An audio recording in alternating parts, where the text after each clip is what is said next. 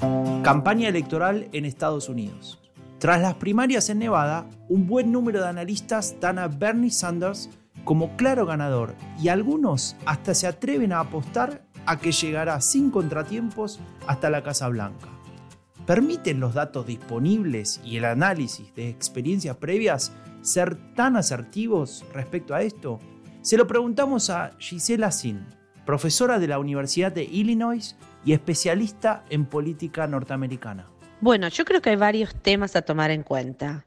Primero, la última primaria hace casi una semana atrás en Nevada mostró que Sanders, además de ganar una pluralidad de votos, ganó en cada grupo etario y racial. O sea, Ganó entre votantes blancos, entre votantes hispanos, entre votantes afroamericanos, entre los votantes jóvenes, adultos, los mayores de 65. Este es el dato más importante porque muestra que tiene apoyo general dentro del Partido Demócrata. Recordemos que los estados de Iowa y New Hampshire, en donde Sanders ganó, tienen una población blanca muy homogénea. Y la gran pregunta es si Sander es capaz de ganar en otros grupos demográficos dentro del partido que son muy importantes para la coalición demócrata.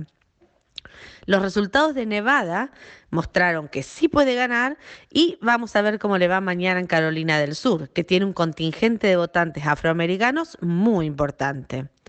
Segundo, tenemos que estar muy atentos a lo que pasa el martes. Es lo que llaman acá el super martes, donde 14 estados tienen primarias y donde un 35% de los delegados se deciden. Hay que comparar este número 35% con el 4% de los delegados que se decidieron en las últimas tres primarias y en la que ocurre mañana. O sea, la diferencia es abismal. Estuvimos hablando de estos cuatro estados por todas estas semanas, pero en ellos solo se decidieron un 4% de los delegados. El martes se va a decidir un 35%.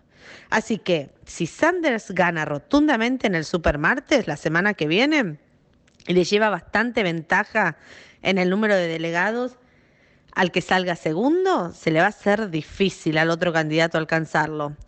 Los datos dicen que Sanders va a ganar entre el 25 y 30% de los votos y el 40-45% de los delegados en el supermartes. Tercero, Sanders tiene una gran ventaja en el tema de las finanzas de su campaña. Si uno mira los números reportados por la Comisión Electoral Nacional y los gastos de las distintas campañas, de las campañas electorales, es difícil imaginarse cómo Biden, Buttigieg, Klobuchar o Warren pueden competir financieramente con Sanders. Bloomberg es el único demócrata que tiene los recursos para competir con Sanders, pero vamos a ver cómo le va el martes. Y bueno, por último, es importante remarcar que la situación en general favorece a Sanders. El apoyo a Warren, que era considerable el año pasado, ha caído significativamente y por otro lado, el voto más moderado se está dividiendo en cuatro. Se está dividiendo entre Biden, entre Buttigieg, Bloomberg y Klobuchar.